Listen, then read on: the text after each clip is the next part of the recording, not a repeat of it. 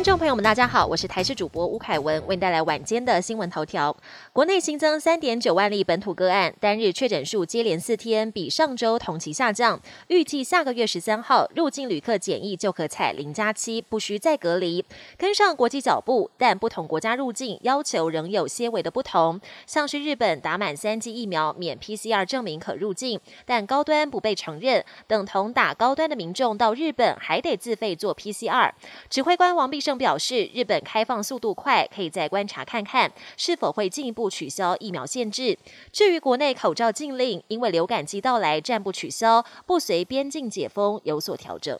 大猫熊团团传出健康拉警报。上个月二十三号，台北市立动物园保育员发现团团嘴角有白沫，回调监视器发现，当天早上七点多，团团出现三分钟疑似癫痫的症状。接着在八月三十、八月三十一号连两天再发作，紧急安排脑部 MRI 检查，发现他的左右大脑半球都有局部液化坏死病变，研判可能是造成癫痫的原因。当天也抽取脑脊髓液送验，详。详细的病因还要等进一步检验报告出炉。有关国人明年健保费是否调涨、健保给付费用总额协商会议，这个月二十一号展开，由保险付费者委员以及各部门医界代表进行协商。结果今天出炉，中医和牙医预算成长率各界已达成共识。不过西医部门总额方面，付费者和医界双方还有相当大的认知落差，各类别加总下来，总额相差一百多亿。因此，鉴宝会将双方版本并呈到卫福部，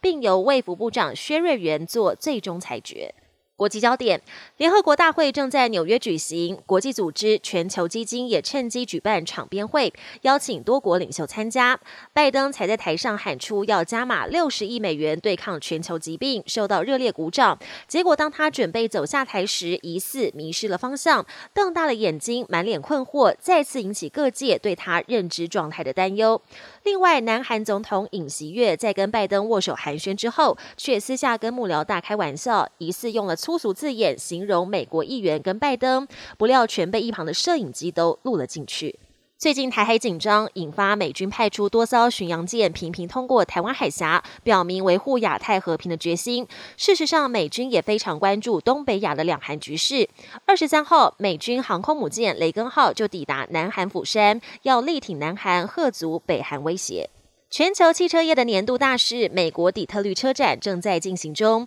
各国汽车大厂跟相关产业积极参战，要寻找商机，也预告未来趋势。没想到底特律车展除了展出地上跑的汽车，就连天上飞的酷炫私人小飞机也有亮相，似乎预告未来人类的移动飞行扮演着越来越重要的角色。